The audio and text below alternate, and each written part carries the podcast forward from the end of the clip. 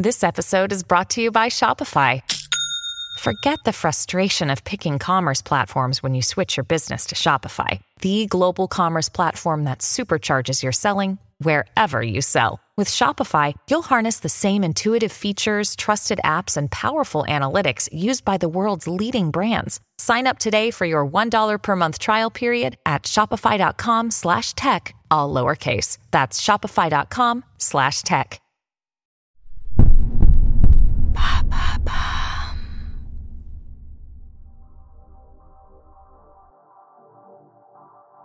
Bonjour à tous, je suis Alice Haché. Je vous souhaite la bienvenue dans l'empreinte. Nous allons essayer de comprendre ensemble comment les marques d'aujourd'hui s'engagent tout non pour notre planète. Chaque semaine, je reçois donc des start des PDG de grands groupes ou encore des directeurs de la RSE qui m'expliquent comment leur entreprise s'engage pour porter une révolution de l'impact sur notre planète.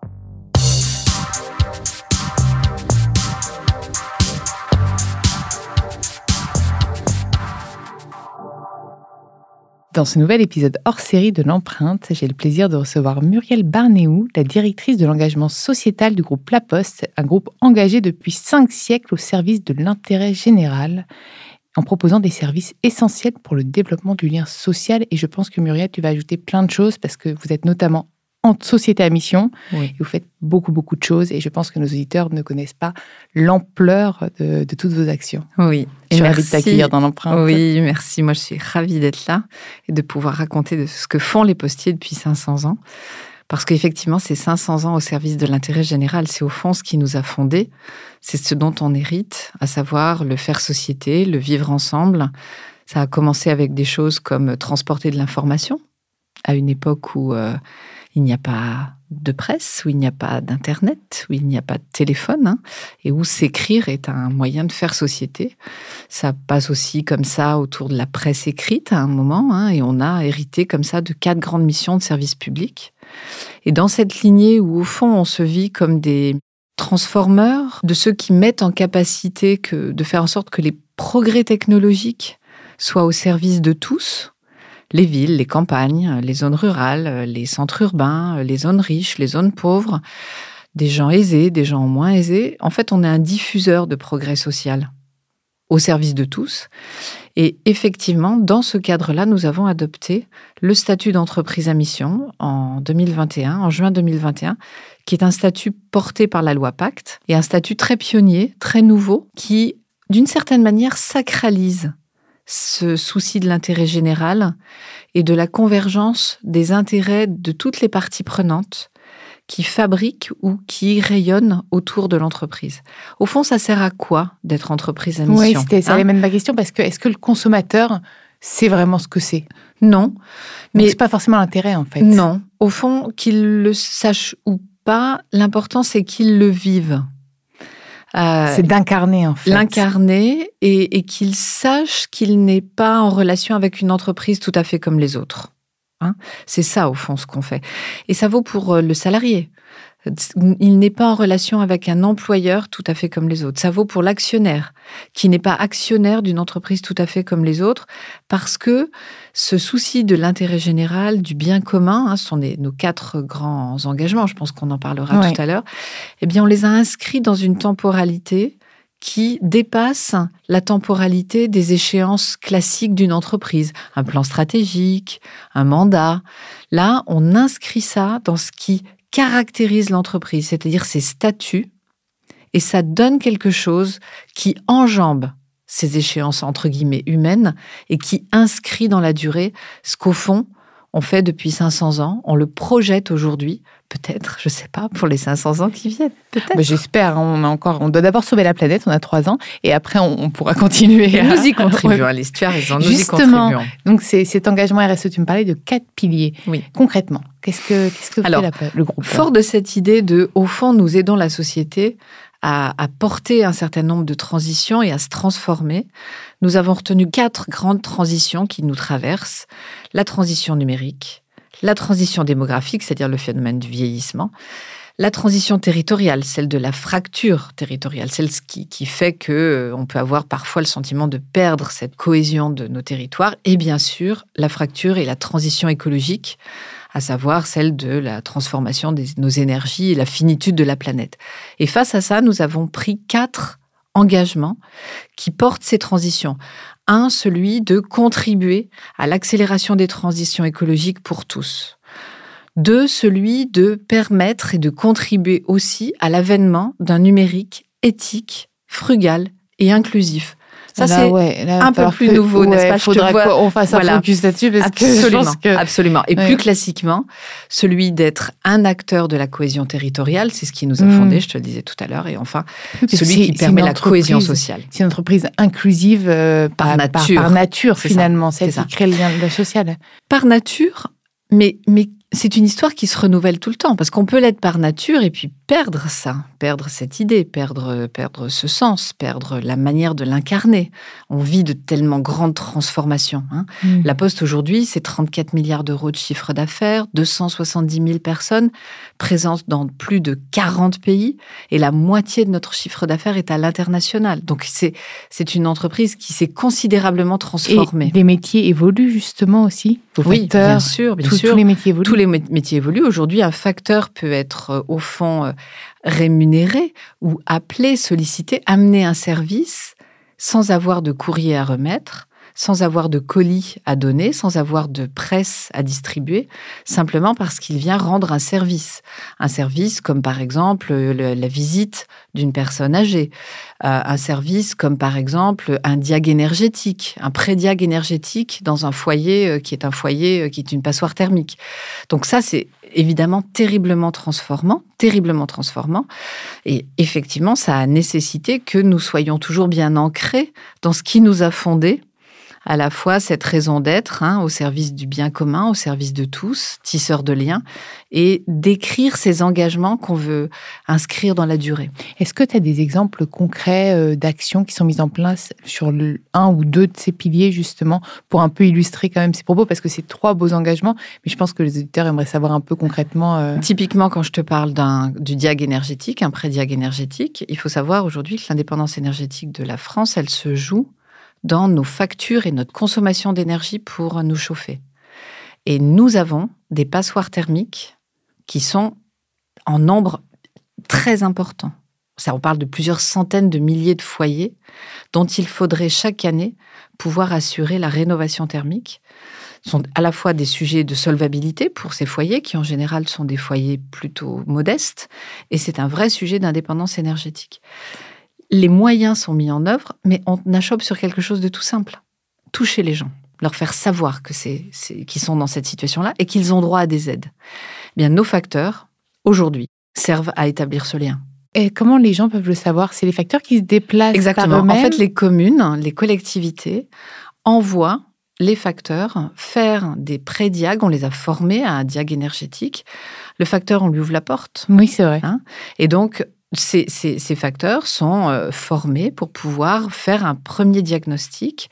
Ce diagnostic va ensuite revenir à la commune, hein, à, la, à, la, mairie, et à partir de là, donner lieu à tout un dispositif qui est mis en place pour aider ces foyers à ne plus être des passoires thermiques et en même temps, moi c'est comme ça que je le définis, hein, à être au front de ce qu'est véritablement l'indépendance énergétique et, le, et, la préservation de la transition écologique de notre pays. Et puis transition écologique, mais économique aussi, parce que finalement c'est un, enfin c'est un coût aussi cette énergie gaspillée. Donc finalement c'est aussi réaliser des économies d'échelle pour ces foyers euh, qui ont déjà Absolument. des problèmes. Absolument. C'est un, ça c'est un, un, pas par exemple très fort qui, qui, est, qui, est, qui est porté. Euh, on a dans d'autres univers, toujours sur le, volet de la transition énergétique, on est un très gros acteur de la décarbonation des moyens de transport. On a été euh, le premier à lancer un grand plan de décarbonation de nos outils, de notre appareil. Nos outils, on parle de quoi? On parle de nos voitures, on parle de nos vélos, on parle de euh, tout ce qui nous sert à transporter. Ça, c'est par exemple essentiel dans un monde où on consomme de plus en plus à distance, via notamment du e-commerce. Donc, il y a de plus en plus de flux de marchandises en ville. Et être un acteur qui rend ce transport de marchandises inoffensif pour la planète, c'est un sujet vraiment fondamental, hmm. euh, très important dans ce qu'on va appeler la logistique urbaine, hein, l'organisation des villes qui, si elles ne s'organisent pas avec des moyens de transport de ces marchandises. Puis il y a de l'optimisation, j'imagine aussi, sont, logistique. voilà, exactement, optimisés Mm. et, euh, et- et non émissifs, les villes vont s'étouffer. Oui.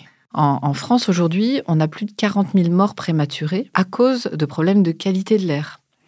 On est sur entre 400 et 500 000 morts prématurés en Europe pour des problèmes de qualité de l'air. Donc c'est un vrai sujet aussi de bien commun que d'avoir des livreurs, ce qui est notre métier, facteurs, livreurs, premier et dernier kilomètre, opérant d'une manière raisonnée, organisée, comme tu le dis, et en mode décarboné, c'est-à-dire voiture électrique, vélo cargo, euh, vélo assistance électrique, tout ce que Surtout la voiture électrique quand on pourra vraiment recycler les batteries, parce que ça reste un sujet, hein, puisqu'on avait Oui. beaucoup. Mais, mais ça, voilà, faut aller pour vers Oui, cette innovation. Et justement, en parlant d'innovation, tu m'as titillé avec ce sujet du digital, euh, parce que c'est quand même, c'est vrai que on, C'est pas là qu'on nous attend. Non, et c'est ça qui est génial. Mm. Justement, comment, comment vous avez fait?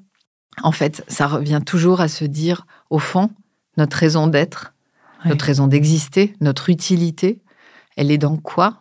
Et, et pas seulement dans cet héritage, mais dans le monde de demain. Quand on réfléchit à ça, on tombe sur quelque chose qui est euh, absolument incroyable 13 millions d'électroniques en France. Donc 13 millions de personnes qui, d'une manière ou d'une autre, soit faute de capacité à se connecter, soit Mm. faute de, de- de savoir utiliser, ne sont pas incluses dans notre mode de vie d'aujourd'hui. Qui en plus se digitalise complètement, et il y a des choses qui maintenant ne sont plus euh, faisables en dehors du digital. Alors après crise, Covid, Ah oui. encore plus, Mm. bien sûr, hein, ça n'a fait qu'accélérer les choses, mais, mais c'est- déjà un énorme handicap. C'est comme ne pas savoir lire. C'est Ah aussi bah important que sûr, ça. Et en fait, on se rend compte que ces personnes ont une propension forte à venir dans nos, nos propres réseaux. On va les retrouver en train de, en difficulté sur nos automates, par exemple, dans nos bureaux, ou on va les retrouver nous sollicitant sur des choses très simples qu'elles auraient pu faire elles-mêmes euh, à nos guichets. Et on se dit, mais si on leur apprenait à se servir des outils digitaux, en fait, c'est d'une certaine manière apprendre à pêcher. Savoir se servir d'un automate dans un bureau de poste, c'est aussi savoir se servir d'une caisse automatique dans une supérette le dimanche, quand c'est le seul moyen que l'on a de pouvoir euh, euh, faire nos courses. Euh, savoir utiliser une appli pour consulter son compte bancaire, c'est savoir aussi dérouler une démarche administrative en ligne si on a besoin de renouveler euh, quelques papiers que ce soit, tu vois. Et donc, c'est fort de ça qu'on s'est dit, mais nous, ils viennent chez nous, on les voit, et donc nous pouvons être un contributeur de cette inclusion numérique. Parce que on tombe toujours sur la même chose. Mm. Comment est-ce qu'on identifie? Comment est-ce qu'on capte? Comment est-ce qu'on détecte C'est vrai ces que les gens personnes? viennent vous parler. C'est vrai que la poste a un côté rassurant. hein. C'est vrai, c'est vrai. Ouais, oui, c'est oui, c'est vrai, vrai. Ils viennent parler aux facteurs, C'est viennent vrai. Mm. parler aux chargés de clientèle. Ben, c'est- c'est cette marque confiance, ce côté toujours euh, bienveillance au service de tous. Mm. hein. cette euh, absence de discrimination, euh, quelle qu'elle soit, dans laquelle qu'on pratique, hein, qui, qui est aussi euh, un véritable effort. C'est pas, pas quelque chose En fait, qui c'est se vraiment, c'est vraiment un groupe qui a une identité forte. Vraiment, là, là, quand j'en parle, moi, quand je vois la poste, elle est incarnée. Elle est pétrie de sens. Ouais, et incarnée, bien incarnée, oui, oui, en fait. oui. Au- Autour de la confiance, Ouais, autour de la bienveillance, ouais. autour de... Du lien social. du lien Je social. qu'il y a un vrai lien Hum.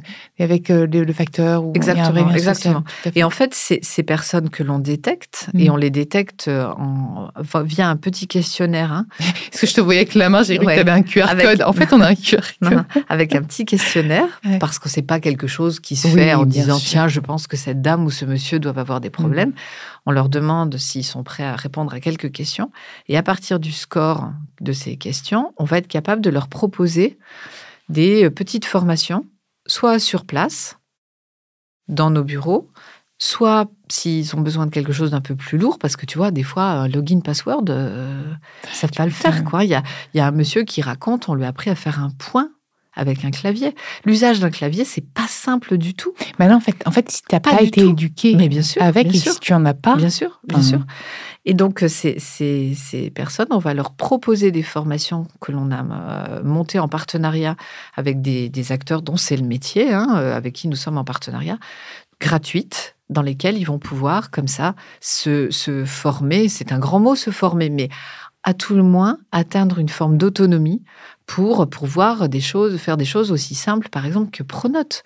Il y a des mamans qui te disent, c'est extraordinaire, parce que maintenant, je sais utiliser Pronote. Or, les carnets de correspondance, aujourd'hui, ils sont sur Pronote. Moi, je connais. Ah, je suis pas maman. Mais même si bien que me brief. Ça n'est plus des cahiers. Ça ah n'est plus des carnets. Si tu veux lire les remarques des profs, si tu veux voir si tes enfants ah ont des devoirs, en fait, le, sujet, c'est digitalisé.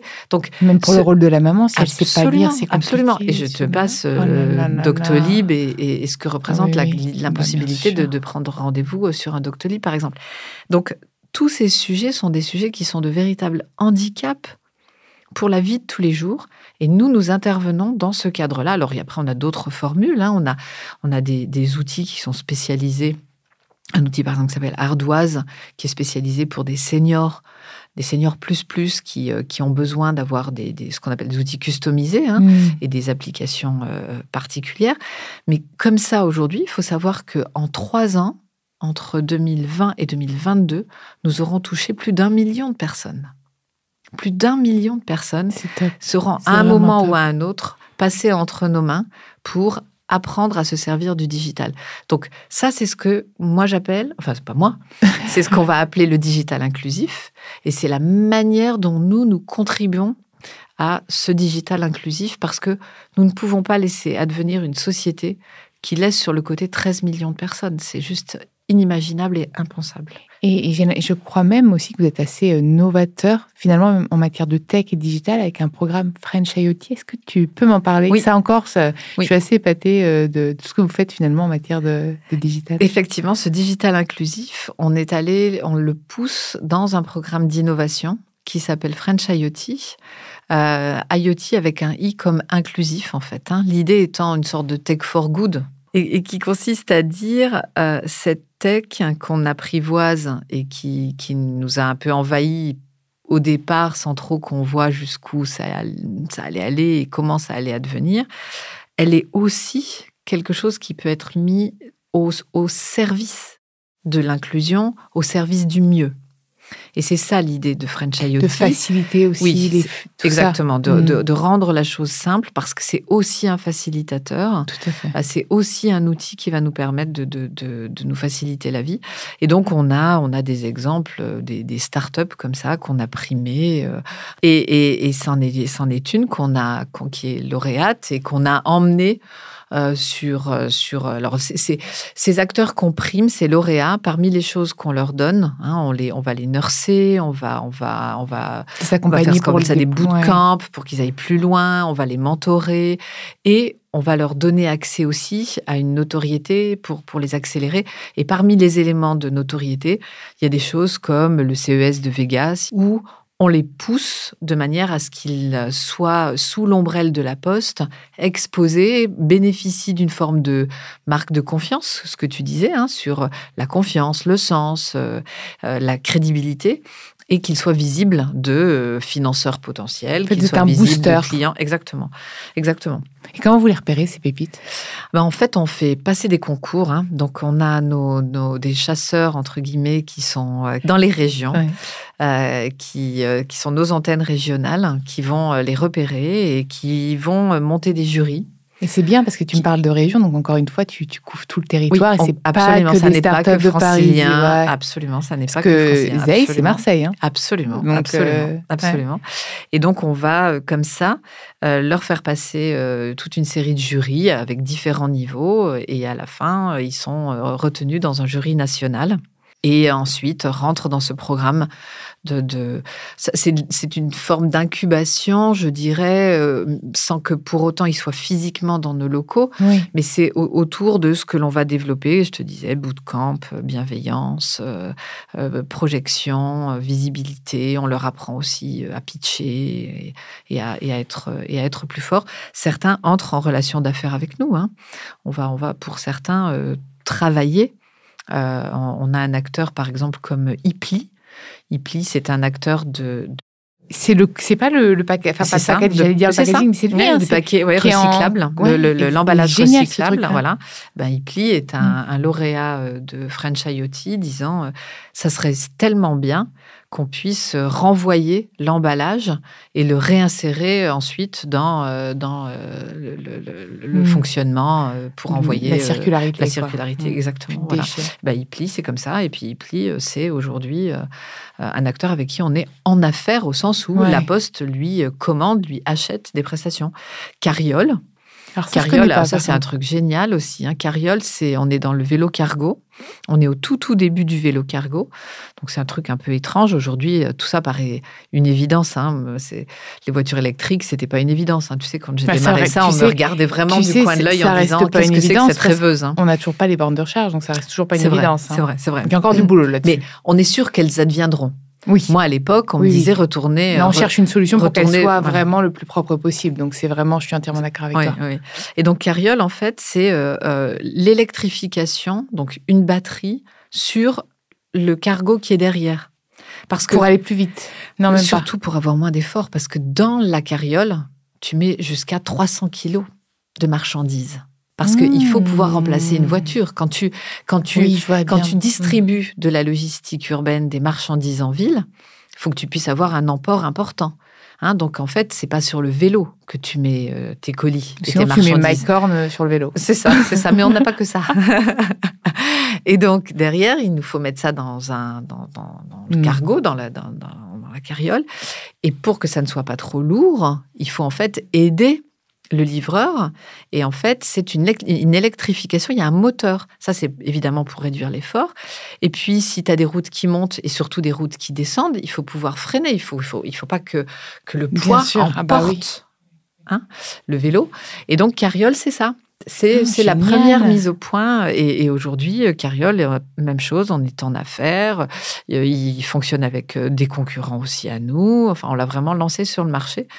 Et on commence à structurer d'ailleurs cette, euh, ce marché du, du vélo cargo et euh, ce, ce business du vélo cargo qui est un, un très, très beau levier de décarbonation de nos villes et de transport doux. J'ai une question un peu philo qui me vient comme ça. Comment tu vois l'entreprise dans, dans les prochaines années? Ah ouais, Ah, ah. Vaste question. Mais en fait, parce que je trouve que c'est quand même, c'est vraiment, il y a, un- il y a un- je trouve qu'il y a une vraie transformation de toutes les entreprises. Et là, quand je vois les, tous les virages que, que prend la Poste, euh, au sens propre comme figuré, non mais tous les virages hyper euh, intéressants et sur tous les tous ces grands sujets majeurs. Hmm. Moi, je Peut-être je- qu'il je- pourrait, je dirais, c'est ouais, c'est une bonne question. Tu penses que c'est une Euh, entreprise qui continuera d'évoluer avec son temps, qui continuera de Ah bah, s'adapter et même oui. d'être parce que là finalement au-delà de s'adapter, j'ai l'impression que vous allez même chercher, tu vois, des pépites, c'est-à-dire que vous allez vous essayez d'avoir un temps d'avance presque maintenant, Oui, euh, plutôt que juste, enfin tu vois, plutôt que juste s'adapter Oui, ou oui, la transformation, vous essayez oui, peut-être d'anticiper un peu aussi Il faut le quand changement. même, c'est vrai, tu as raison, il faut quand même avoir en tête que nos prédécesseurs l'ont fait aussi. Hmm. Si on est là, c'est aussi parce qu'ils ont été en anticipation. Euh, après, on a toujours l'impression que pas assez ou Oui, qu'on oui, est oui, nous. tu comprends? Mais, mais on a eu, par exemple, euh, c'est des choses qu'on qu'on- qu'on oublie, mais on a, on a diffusé le compte chèque en France il y a euh, un peu plus de 100 ans. Et tu as des postiers qui ont décidé que ce serait un outil majeur, c'était une innovation hein, technique, alors financière, mais technique, une innovation majeure pour le progrès économique et qu'il fallait que tous les Français puissent avoir un compte et un compte chèque. C'est dingue, je Et, pas et- du et- tout et ça. c'est les postiers qui vont faire ça, qui Hmm. vont faire que cette chose-là va euh, irriguer, euh, encore une fois, les villes, les campagnes, les, les, les, euh, les centres-villes, les, partout. Voilà, ça part partout. En fait, c'est c'est vraiment vos ambassadeurs, c'est vraiment eux qui vous permettent d'être le groupe que oui, vous êtes aujourd'hui. et- et exactement. Donc, je, je pense qu'on a des innovateurs Euh, Hmm. on en a eu à tous les, tous Ouais. les, tous les moments. Euh, Quand, euh, quand tu passes du cheval à la voiture, quand tu passes de ça à l'aéropostale, par exemple, pour parler des grandes époques, euh, t'es es pionnier. Hein, c'est, c'est- Donc, donc, je pense que c'est une, un univers qui s'est toujours transformé, sinon il ne serait pas survivant. Hmm. Pas oui, parce que finalement, vous êtes quand même, quand, quand on dit la poste, mais c'est quand même le courrier papier. Enfin, de base. Au le- départ, c'est et ça. c'est dingue, en Ce fait. que je te disais au départ, Mm. c'est euh, transformer, porter de l'information à un moment où il n'y a pas d'autre moyen d'accéder à cette information. Et, aujourd'hui, ce métier-là est un métier qui devient très minoritaire hein, dans notre mmh. activité, dans notre portefeuille. Il est passé euh, en dessous des 20% hein, d'activité. et on transporte bien autre chose que de l'information. On transporte des marchandises. j'imagine. Voilà, on en transporte des marchandises. Un peu de carte postale encore ou plus du tout? Mmh, Un petit peu, mais c'est vraiment euh, tout petit. On, est un acteur de, de la transition euh, financière, hein, la, la, la, la, finance durable c'est aussi un, de nos métiers, d'un métier fort. Quand on est euh, aujourd'hui la première banque qui dit qu'elle se retire du financement des énergies fossiles à 2030, on donne le là mmh. et on donne le pas dans lequel vont s'inscrire ensuite un certain nombre euh, de, banques. Quand on est, euh, on devient le, premier acteur 100% ISR sur ce qu'on appelle l'asset management, de la même manière, on donne le là, tu vois. Donc, euh, je pense qu'on est héritier de ça. Et si on regarde le demain, je pense qu'on aura deux grandes catégories d'entreprises. De, on aura, enfin c'est vraiment très intuitif et très mmh. humblement hein, pour répondre à ta question. On aura celles qui auront su trouver ou donner le sens à leur action, parce que c'est ce sens qui fait que tu recrutes et tu fidélises les meilleurs talents, les meilleurs clients, les meilleurs investisseurs, les meilleurs actionnaires, les meilleurs fournisseurs. Tu vois, c'est ça qui drive euh, le monde aujourd'hui. Et ça va se radicaliser encore. C'est-à-dire nos jeunes, par exemple, vont devenir encore plus exigeants sur l'authenticité, entre ce que l'on dit et ce que l'on fait. Donc il y a celles qui auront su articuler ça et le prouver, parce qu'on s'expose en le disant, hein, et le prouver.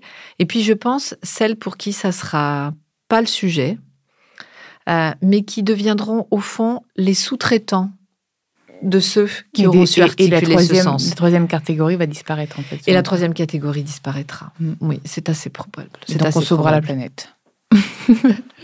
Pour sauver la planète, on a besoin de changer considérablement nos, comportements. Hein. La sobriété, le GIEC le demandait. Oui. Et d'abord de la sobriété avant de l'innovation. Pour les Français, ça veut dire 2 tonnes par personne, là où on est plutôt aux alentours de 8 Tu sais que j'ai fait mon calcul, je suis à 2,9.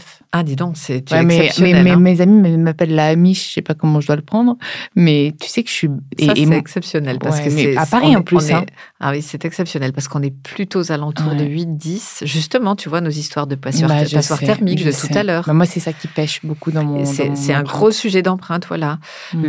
L'achat de vêtements neufs, qui est un, gros sujet. La manière dont on va euh, consommer carnet de mmh. euh, s'alimenter, tous ces sujets-là, ces grosses, mmh, grosses transformations.